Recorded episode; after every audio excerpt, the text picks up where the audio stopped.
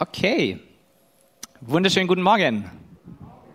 Ja, funktioniert ganz gut. Sehr schön.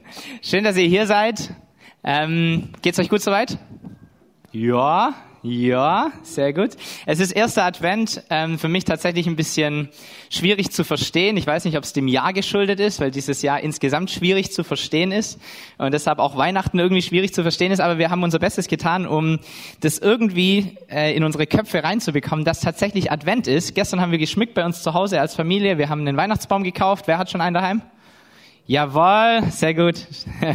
Perfekt, ein paar haben wir schon gesehen über Instagram und sonstiges. Und äh, wir versuchen es irgendwie in diese Zeit reinzukommen, der Vorfreude, der Vorbereitung, des Wartens auf das, was da kommt, nämlich ein, ein sehr, sehr großes und unglaubliches Fest. Unser Retter kam auf diese Erde und es ist aller Grund zu feiern, oder? Es ist aller Grund, dankbar zu sein. Und auch hier in der Gemeinde haben sich Leute gefunden, die das hier alles schön geschmückt haben und Deko aufgehangen haben. Ich glaube, Heiderose und Eva waren da federführend federführend. Und ich glaube, wir dürfen denen einfach mal einen Applaus geben, weil die haben gestern auch den ganzen Tag hier verbracht. So, ich habe daheim geschmückt, die haben hier geschmückt. Äh, man sieht die Prioritäten, gell? Naja, äh, super, dass sie es gemacht haben. Also, wir als Gemeinde starten auch in eine besondere Zeit hinein, mehr als nur eine Adventszeit. Wir sind Teil von einem überkonfessionellen deutschlandweiten Projekt, das sich 24 Mal Weihnachten neu erleben nennt. Und das ist was sehr, sehr Schönes schon an sich. Einfach nur dieses Projekt, dass es es gibt, dieses Buch, das man kaufen kann, ähm, wurde 50.000 Mal schon verkauft.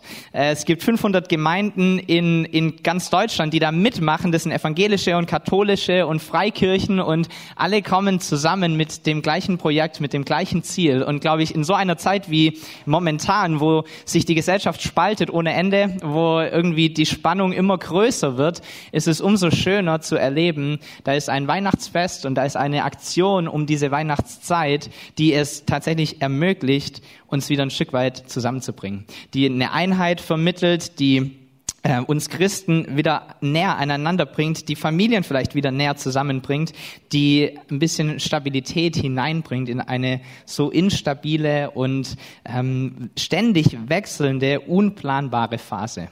Und wir wollen uns aufmachen in diesen nächsten 24 Tagen oder in, diesen, in dieser Adventszeit, auch in den nächsten vier Wochen werden wir diese Predigten haben und auf Weihnachten hin predigen. Und wir möchten entdecken, dass zu Weihnachten halt mehr gehört als Lebkuchen und der schöne Tannenbaum und irgendwelche Geschenke, die wir alle eigentlich nicht brauchen, aber trotzdem irgendwie bekommen, sondern dass es Zusagen und Wahrheiten gibt in der Bibel über Weihnachten, die nicht irgendwie 2000 Jahre alt sind, sondern die reell sind und die greifbar sind für uns in unserem Alltag. So darum soll es gehen, dass es nicht ein Fest ist, das irgendwann mal reell war, sondern dass es etwas ist, das unseren Alltag verändern kann. Und die Bibel spricht davon, dass Gott unser Herz kennt wie niemand anderes. Die Bibel spricht davon, dass er auch den Weg in unser Herz kennt wie niemand anderes. Und so lade ich euch ein, ähm, es zu erwarten in dieser Weihnachtszeit, dass er zu euch sprechen wird wie niemand anderes. Dass er einen Zugang zu euch finden wird, den sonst vielleicht niemand findet. Dass er eure Probleme und eure Gedanken und eure Kämpfe und eure Ängste und all das schon kennt und genau in diese Situation auch hineinsprechen möchte. Ich glaube, dass Weihnachten nochmal das so krass ausdrückt, dass Gott genau in diese Situationen hineinkommen möchte. Nicht nur dort, wo es gut ist, nicht nur dort, wo alles einfach ist, sondern er möchte mit seiner seiner, mit seiner Hoffnung, mit seiner Gegenwart, mit seinem Leben in all deine Kämpfe hineinkommen und Realität werden. Und das wünschen wir uns, das ist unsere Hoffnung und auch unser Gebet, dass es passieren darf, dass so viele Menschen wie möglich diese ganz persönliche Weihnachtsbotschaft hören. Von Jesus hören, von ihm angesprochen werden in ihre Situation hinein und dass dieser, dieser Gott zu ihnen kommt, auf ihre Art und Weise, auf ihre Sprache. So an dem allerersten Weihnachtsfest, da lesen wir von Hirten, die angesprochen werden auf ihre Art und Weise, die irgendwo auf dem Feld sind und dann kommt dieser Engel und sagt, fürchtet euch nicht und kommt mal mit, ich muss euch was zeigen. Wir lesen von drei Weisen aus dem Morgenland, die auch auf ihre Art und Weise angesprochen werden, weil sie einen Stern sehen und sie sind Sterndeuter. So Gott spricht deine Sprache, er kennt deine Situation und er möchte in dieser Zeit ganz persönlich mit dir kommunizieren und in dein Leben hineinsprechen. Und der, der, der, der Outcome oder das, das Ende vom Lied, das, was passiert bei den Weisen vom, vom Morgenland und auch bei den Hirten, die nachher in diesen Stall hinkommen, ist, dass sie ein Kind sehen und dass sie anbetend und staunend und erfüllt von Freude vor diesem Kind stehen.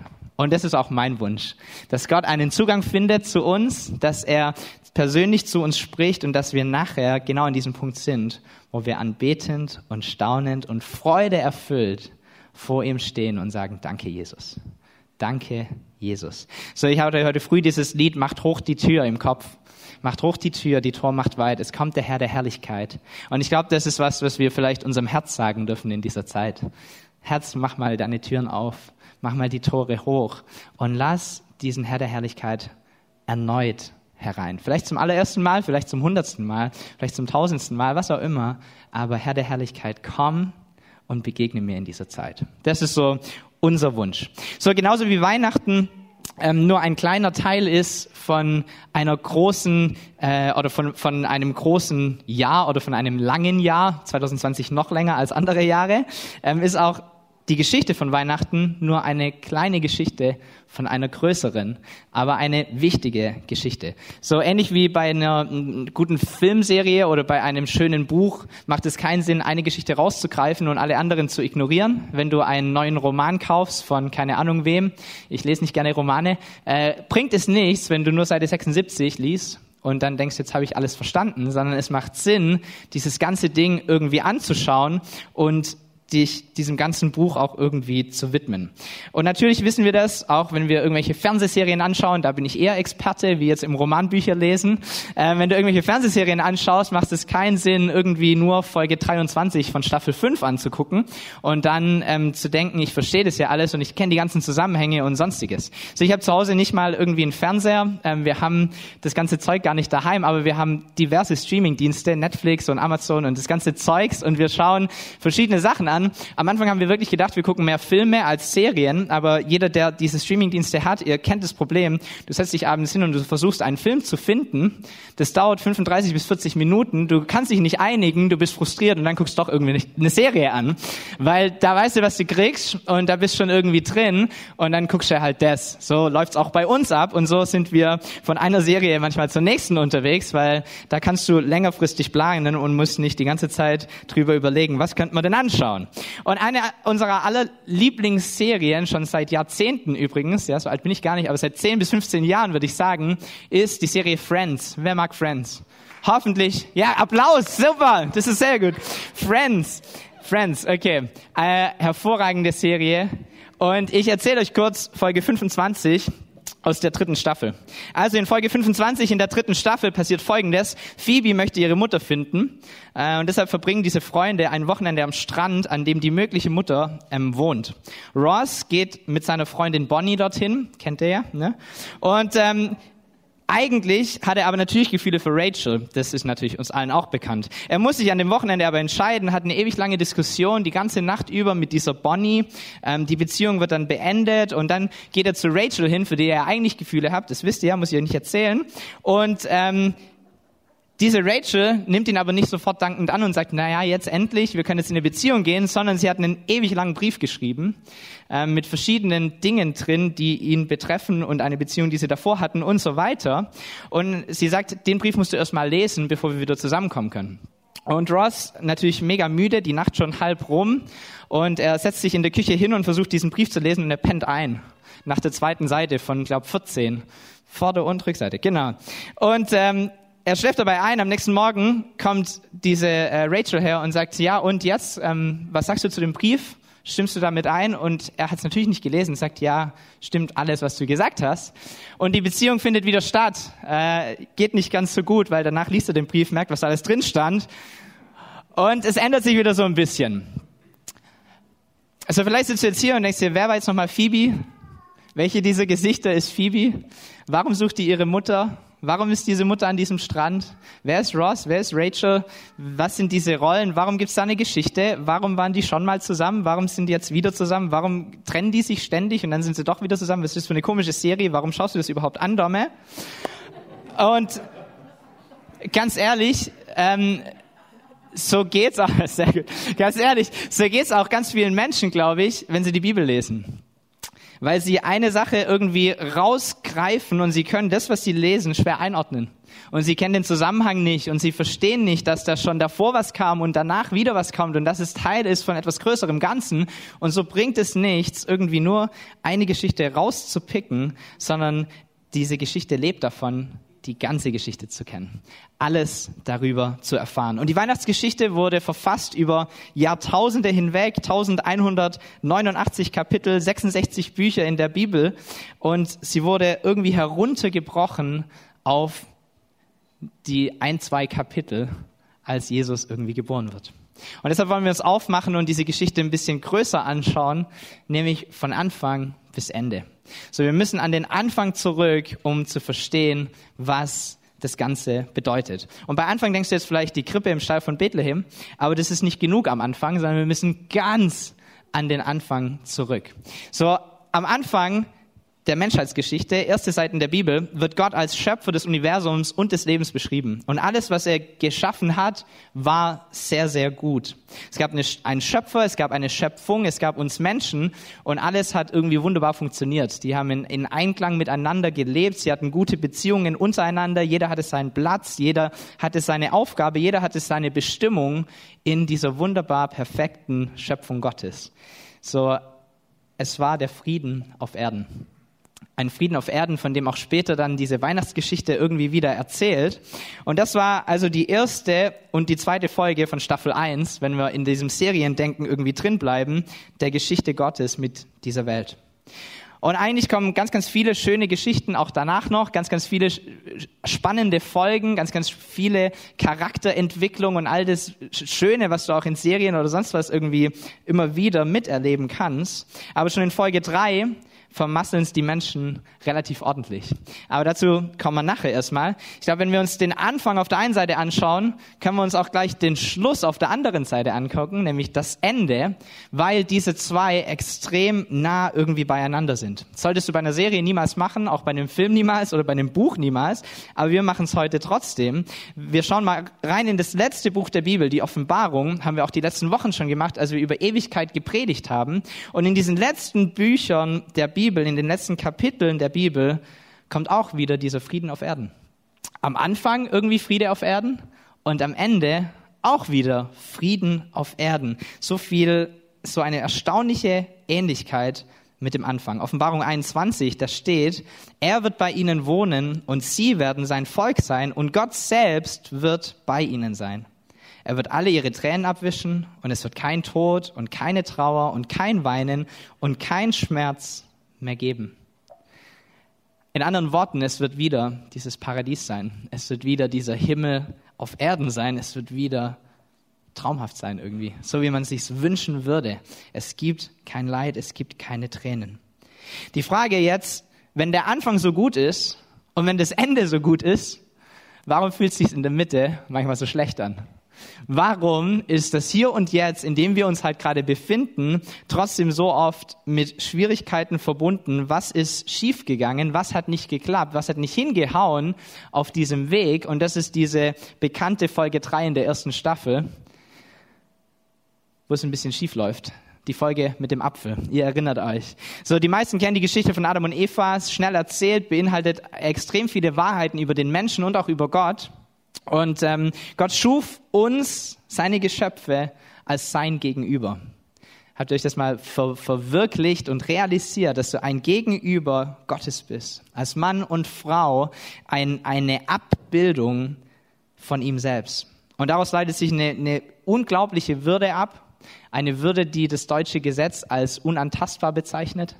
Eine Würde, die ähm, uns oder einen, einen Respekt gegenüberbringt. So Gott respektiert uns so sehr, dass er uns nicht zu Marionetten gemacht hat, sondern dass er uns eine Wahlmöglichkeit gibt, dass er sagt, ihr dürft entscheiden, was ihr tun möchtet, ihr könnt euch für das Gute oder auch für das Böse entscheiden. Das liegt letztendlich an euch. Sie können wählen zwischen allen Bäumen und diesem einen Baum, dem besonderen Baum, den es dort in diesem Garten gibt. Das lesen wir in 1. Mose 2. Der Herr ließ aufwachsen aus der Erde allerlei Bäume, verlockend anzusehen und gut zu essen und den Baum des Lebens mitten im Garten und den Baum der Erkenntnis des Guten und Bösen. So, er macht alles und er stellt es zur Verfügung für seine Geschöpfe und er sagt, von allem dürft ihr essen, nur von diesem einen nicht. Und sie haben die Möglichkeit, sich zu entscheiden. Eine Riesenwürde und gleichzeitig vielleicht auch in unserem Alltag manchmal auch eine Riesenbürde, oder? Eine schwierige Aufgabe, sich gut zu entscheiden. Eine schwierige Aufgabe, sein Leben gut zu gestalten, oder? Wir sind da immer wieder in Kämpfen und so viele Möglichkeiten, wie wir haben, dieses Jahr vielleicht weniger wie sonst, aber die Möglichkeiten sind endlos. Und du musst irgendwie eine Entscheidung treffen. So, wir können Dinge so machen, wie wir es möchten. Wir können Dinge gut oder schlecht machen. Wir können lieben oder wir können hassen.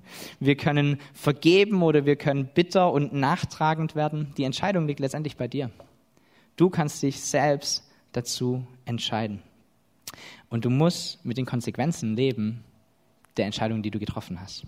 So in Folge drei entscheiden sich Adam und Eva. Sie wollen es wissen. Sie essen von dieser Frucht dieses Baumes, der Baum der Erkenntnis.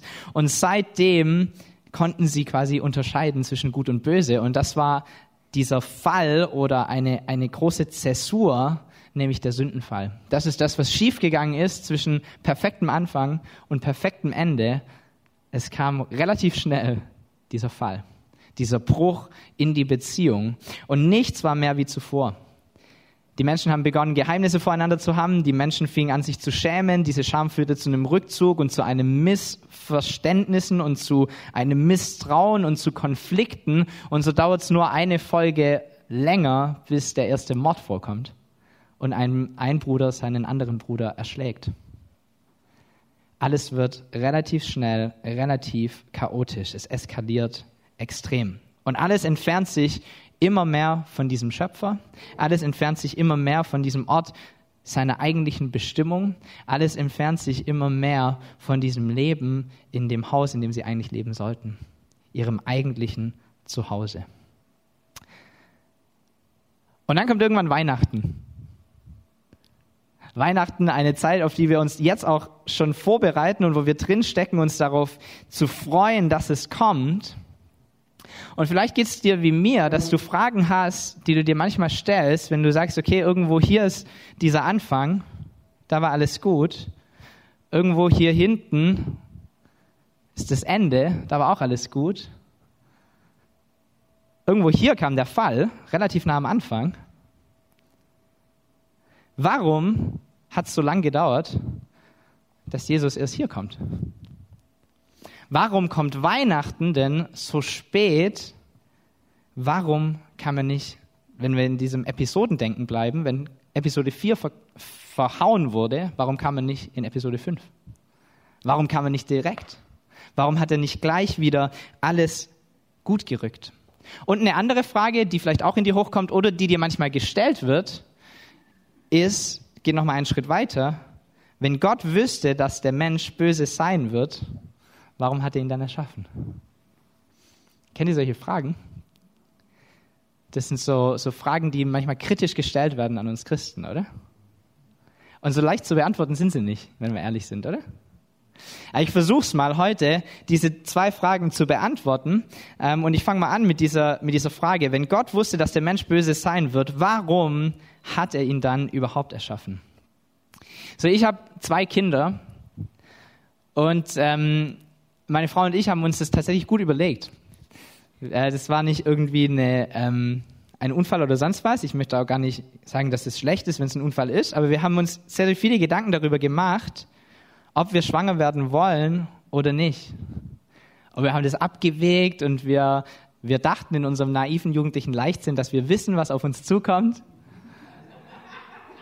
Und ähm, wir wussten, es wird ein großer Aufwand sein. Wir wussten, es wird uns definitiv etwas kosten. Und Kinder kosten dich auf jeden Fall was. Sie kosten dich dein Geld und deine Zeit, äh, für eine gewisse Zeit auch deinen Schlaf, manchmal deine Geduld, deine Kraft, deine Energie.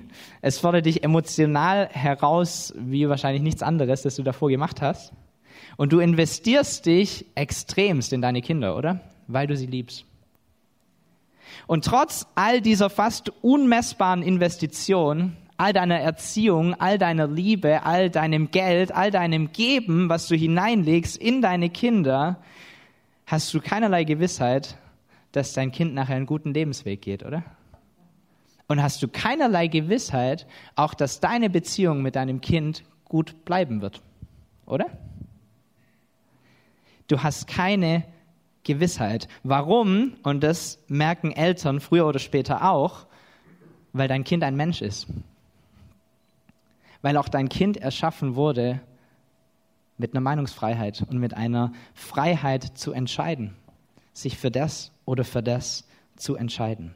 Aber wisst ihr, und das ist das Interessante daran, deshalb gibt es nach wie vor Leute, die Kinder bekommen, danke Jesus,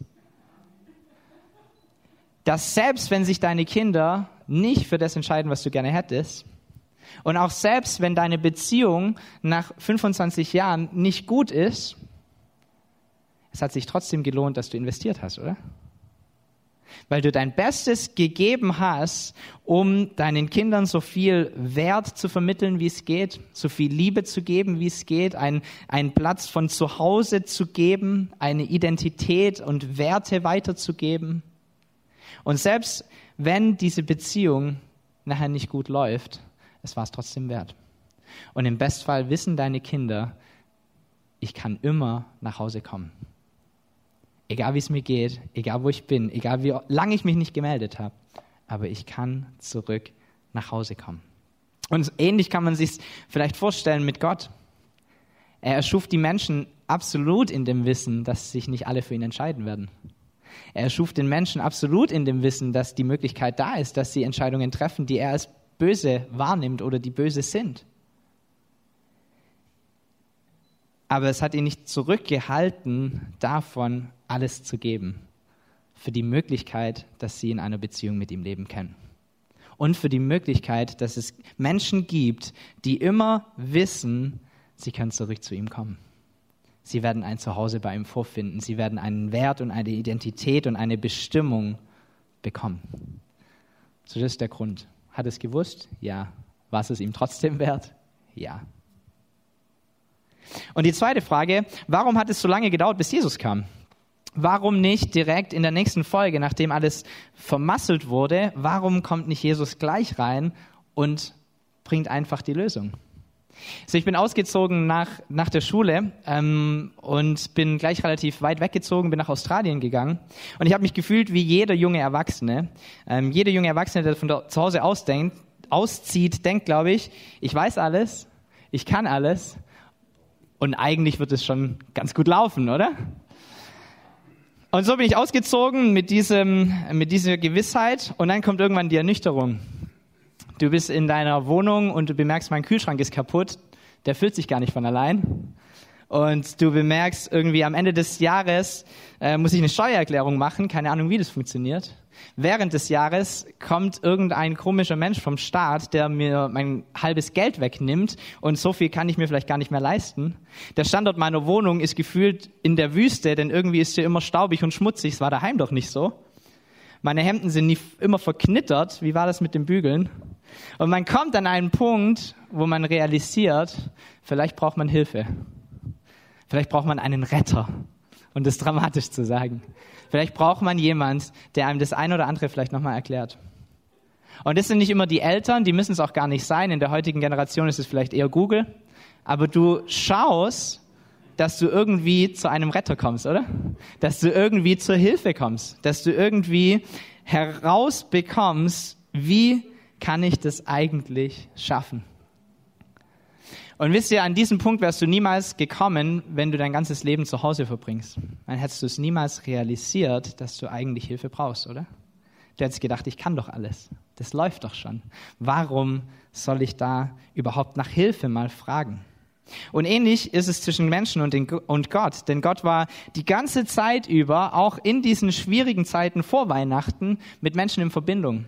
Und er hat Bündnisse geschlossen mit Menschen. Es gab einen Bund mit Noah nach dieser Flut, dass er keine Flut mehr senden wird. Es gab einen Bund mit Abraham, dass seine Nachkommen so zahlreich sein werden wie die Sterne am Himmel. Und aus diesem, dieser Familie Abrahams wird ein Volk namens Israel und es gibt einen Bund mit diesem Volk Israel, dass er sie segnen wird und sich um sie kümmern wird. So mit einem Gegenzug, solange ihr auch meine Gebote haltet. Das klappt nicht immer so gut, deshalb wird Israel auch im Alten Testament extremst viel angegriffen und hat immer wieder irgendwelche Feinde, die gegen sie kommen. Aber immer wieder, wenn sie zurückkommen zu Gott, er greift ein, oder? Und er ist bei ihnen. Und sie machen immer wieder Dinge falsch. Und auch hier ist es kein strafender Gott, der sagt, na ja, jetzt ist halt falsch gelaufen und dann müsst ihr halt mit den Konsequenzen leben, sondern er gibt ihnen einen Ausweg durch ein, ich gebe es zu, extrem aufwendiges Opfersystem. Er sagt, es gibt verschiedene Dinge, die ihr tun könnt, um das alles wieder reinzukriegen und gut zu machen und in meine Gegenwart zu kommen. Und ich glaube, all diese Dinge führen so allmählich dazu, dass die Menschen realisieren, naja, alles im Griff haben wir vielleicht doch nicht. So wie ich es realisiert habe, als ich da mal ausgezogen war. Und sie beginnen sich zu fragen und sich zu sehnen nach jemand, der sie errettet. Google gab es damals noch nicht. Und für die Sünde in deinem Herzen hilft es dir auch nichts, sondern du brauchst jemand, der dich da rausholt. Du brauchst jemand, der dich errettet. Und so wird das vorbereitet, dass Jesus wieder oder dass Jesus kommt. Es gibt Prophezeiungen und so weiter. Und dann kommt er, um von möglichst vielen als genau dieser Retter und dieser Helfer angenommen zu werden. Das ist der Grund, warum es eine Weile dauert. Dass so viele wie möglich ihn auch als genau das anerkennen, als derjenige, der Identität und Zuhause und Frieden und Bestimmung zurückgibt. Und ich weiß es, dass diese Dinge, ein Zuhause, eine Bestimmung, Frieden auf Erden, eine Gewissheit, eine Ruhe, eine, eine, ein, ein, eine Wahrheit von es wird gut, weil ich einen guten Gott habe. Ich weiß, dass es eine Sehnsucht ist, die im Herzen von vielen Menschen ist. Und ich weiß, dass es eine Sehnsucht ist, die auch in meinem Herzen ist, die ich immer wieder haben möchte. Gerade jetzt wünsche ich mir diesen Frieden auf Erden, oder?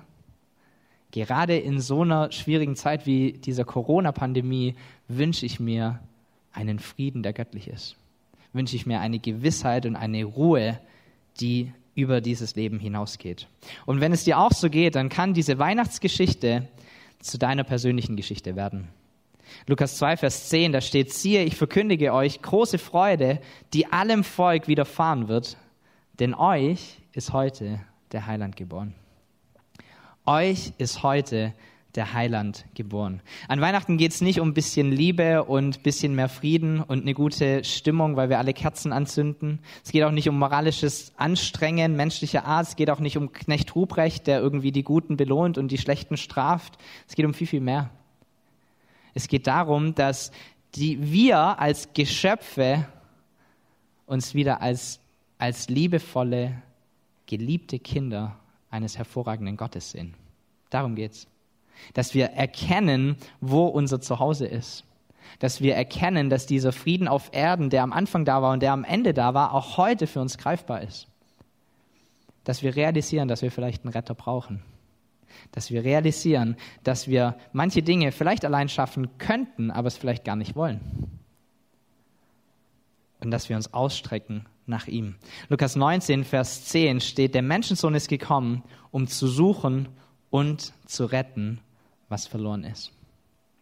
Zu suchen und zu retten, was verloren ist. Und das ist dieses Besondere an der Geschichte. Sie spricht in unser Jetzt hinein. Und sie möchte auch dich retten in deiner Verlorenheit. Sie möchte auch dich retten in deinen Kämpfen und in deinen Ängsten und in deiner Sorge und in deiner Ungewissheit. Und all diese Dinge kennen wir durch Corona noch mal mehr. Wir haben Dinge, die nicht gut sind. Wir haben Stress und wir haben Streit und wir haben Krankheiten und wir haben mehr Fragen als Antworten und wir haben Ängste und wir haben Kämpfe. Wir haben all diese Dinge. Und auch wir haben die Wahlmöglichkeit, wie wir damit umgehen. Wir können es versuchen, allein zu schaffen. Und das machen wir zu 95 Prozent der Zeit, würde ich sagen. Zumindest, wenn das Problem nicht riesig ist und wir an einen Punkt kommen, wo wir sagen, das kriegen wir wirklich nicht hin. Wir probieren es eher erstmal allein, oder? In Unabhängigkeit von unserem Schöpfer, deshalb natürlich auch komplett selbstbestimmt, ich mache das, was irgendwie passt.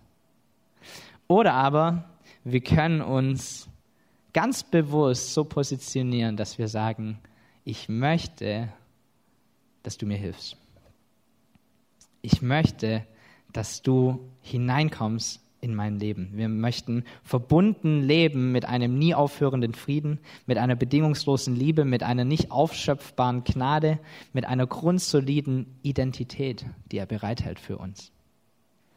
Und wisst ihr, ich glaube, Gott hält so viele Versprechen und Wahrheiten für seine Kinder bereit und wir ergreifen, wenn es gut läuft, drei Prozent davon. Hey, Gott hat so viel mehr für uns.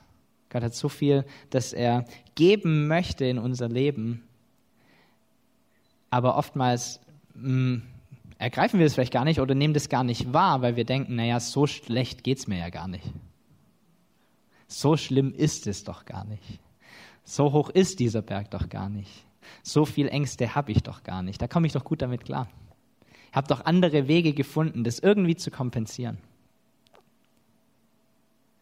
Aber ich lade uns dazu ein, dass wir uns ganz bewusst in dieser Weihnachtszeit und in dieser Adventszeit anders positionieren. Uns selbst schwach machen. Das ist was, was wir nicht gern tun und es zuzulassen, zu sagen, ich brauche tatsächlich einen Retter. Ich brauche tatsächlich einen Helfer. Die Band darf nach vorne kommen.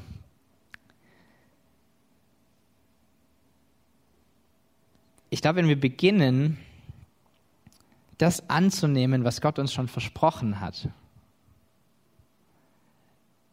dann sieht unser Leben anders aus. Dann sieht auch diese Kirche anders aus. Sieht auch diese Stadt anders aus und sieht auch diese Welt anders aus. Aber wir hören diese Zusprüche vielleicht zum zehnten Mal, vielleicht zum hundertsten Mal und es geht zum einen Ohr rein und zum anderen raus und nachher machen wir es eh wieder allein.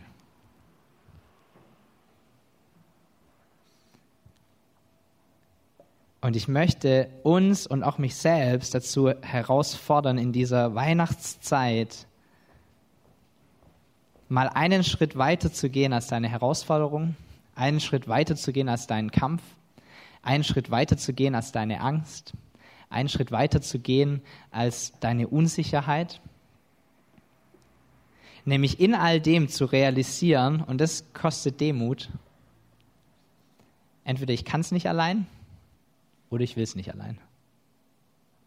Ich möchte diesen Kampf nicht allein kämpfen ich möchte diese Ängste nicht alleine bekämpfen. Ich möchte mit dieser Unsicherheit nicht allein mich im Kreis drehen, sondern Jesus, ich brauche Hilfe. Jesus, ich brauche Hilfe. Und vielleicht ist es Zeit in unserem Leben, dass wir diesen Schritt früher gehen, wie dann, wenn es eigentlich schon zu spät ist. Und so lade ich uns ein, gemeinsam aufzustehen und ein Lied zu singen, ein Lied, das Waymaker heißt, das darauf fokussiert ist,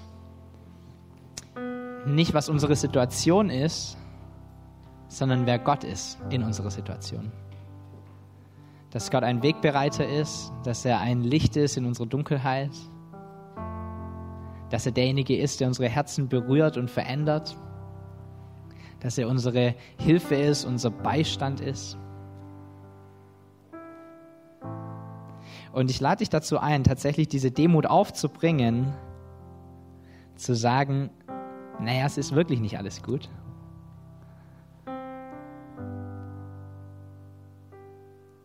Und ich habe schon drei, vier Strategien, wie das wieder besser wird. Aber so will ich eigentlich gar nicht leben. Sondern es gibt ja schon einen, der wahrscheinlich die beste Strategie hat. und dich auszustrecken und zu sagen, Jesus, sei mein Retter. Jesus sei mein Helfer. Jesus sei mein Wegbereiter. Jesus sei mein Licht im Dunkeln. Jesus, komm und sei du die Antwort. Lass uns es gemeinsam singen und das wünsche ich mir dass er kommt und dass er uns begegnet. Jesus, ich danke dir, dass du hier bist. Ich danke dir, dass du den Weg in unsere Herzen kennst. Ich danke dir, dass du auch die Abgründe und die Schwierigkeiten und die Kämpfe und die Ängste in unserem Herzen siehst, dass du weißt, wie es in uns aussieht, dass du weißt, dass wir in unserem Stolz und in unserer Freiheit, die wir ja auch haben, Dinge irgendwie selbst zu machen, alles irgendwie erstmal selber versuchen zu lösen. Aber Jesus, wir möchten diese Entscheidung treffen, auch in dieser Weihnachtszeit, ganz bewusst unsere Herzen zu öffnen, unsere Tore hochzumachen, sie weit zu machen und den Herr der Herrlichkeit einwandern zu lassen in unsere Probleme. Jesus nicht krampfhaft daran festzuhalten, was für Lösungen wir uns schön ausgedacht haben, die so sinnvoll klingen, sondern zu dir zu kommen und zu sagen, Jesus, wir brauchen dich. Wir brauchen dich. Wir brauchen dich dort, wo es schlecht ist und wir brauchen dich dort, wo es gut ist. Wir wollen Weihnachten erleben und zwar an jedem Tag. Wir wollen erleben, dass du Realität bist in unserem Leben. Wir wollen erleben, dass wir staunend vor dir sind und von Freude und Hoffnung erfüllt werden, weil du genau diese Dinge hast. Und Jesus, wir wollen uns nicht mehr zufrieden geben mit einem Leben, das davon weiß, aber das es nicht in Anspruch nimmt. Und Herr, so kommen wir zu dir heute an diesem Tag. Und wir beten, Herr, dass du uns immer wieder daran erinnerst, diesen Schritt einfach zu gehen zu dir. Zu dem Punkt, wo Hoffnung und Frieden und Liebe und alles, was wir brauchen, überfließen darf in unser Herz hinein. Komm du jetzt, begegne du uns, Heiliger Geist, wir laden dich ein unsere Herzen zu ergreifen, zu dir zu ziehen und Wahrheit zu sprechen.